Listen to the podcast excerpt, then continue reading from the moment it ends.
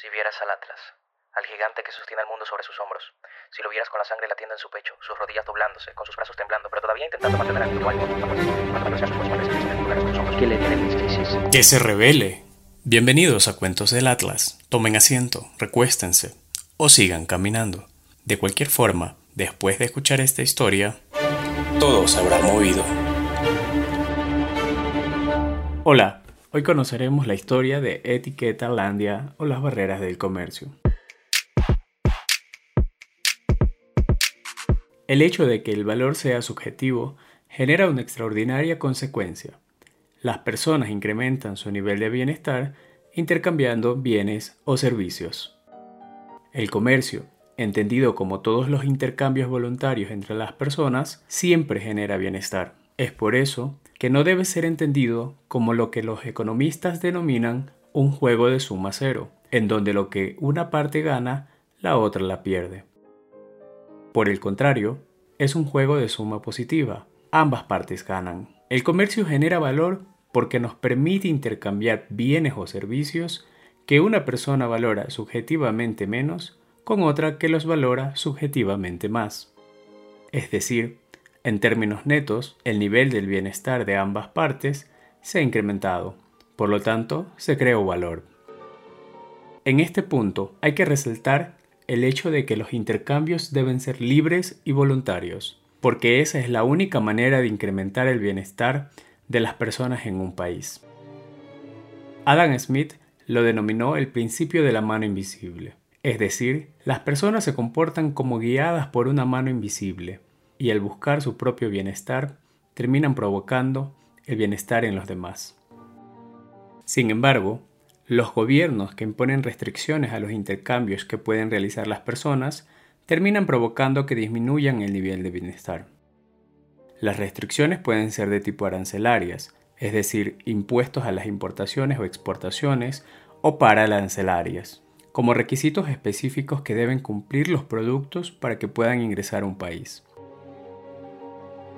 Estos últimos son los más utilizados para dificultar el comercio exterior y encarecer la vida de las personas. Es aquí donde conviene hablar de ese territorio llamado etiqueta landia. Cuando las personas de dos países quieren realizar intercambios comerciales, sus productos deben pasar por las aduanas. Además, hay un tercer pequeño territorio que deben atravesar esos productos. Ese territorio es Etiquetalandia. Por ejemplo, en Ecuador, cuando un comerciante quiere importar muebles para oficina o para el hogar, esos muebles deben incluir el nombre del fabricante, la fecha de fabricación, el tipo y color y el país de origen. Además, toda esa información debe estar de manera obligatoria en español. Pero eso no es todo. Toda esa información debe estar en una etiqueta que mida 50 por 25 milímetros, ni más ni menos. De lo contrario, no se podrá realizar la importación y el consumidor no podrá disponer de ese tipo de bienes. Esto es solo un ejemplo de los 291 reglamentos técnicos a la importación que existen en Ecuador y que seguramente también los hay en otros países. Por otro lado, las posibilidades de incrementar el bienestar de las personas mediante el intercambio se vuelven casi infinitas si consideramos que lo único que necesitamos tener a la mano es nuestra imaginación y nuestras ganas de prosperar.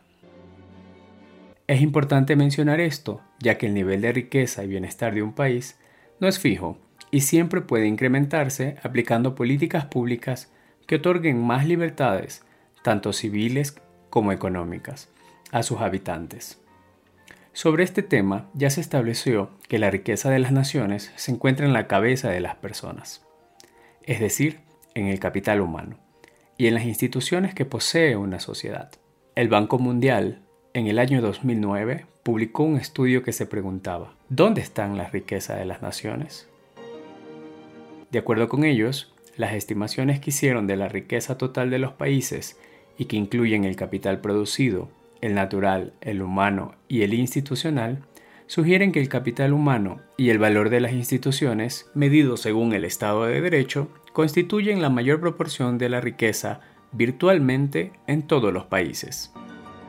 Es decir, El que un país prospere va a depender de sus ciudadanos, su creatividad para crear bienes y brindar servicios, y las buenas reglas del juego o instituciones que el gobierno implemente mediante sus políticas públicas. Todo eso hará que las personas puedan incrementar su bienestar mediante intercambios libres y voluntarios. Eso es todo por hoy. Hasta la próxima.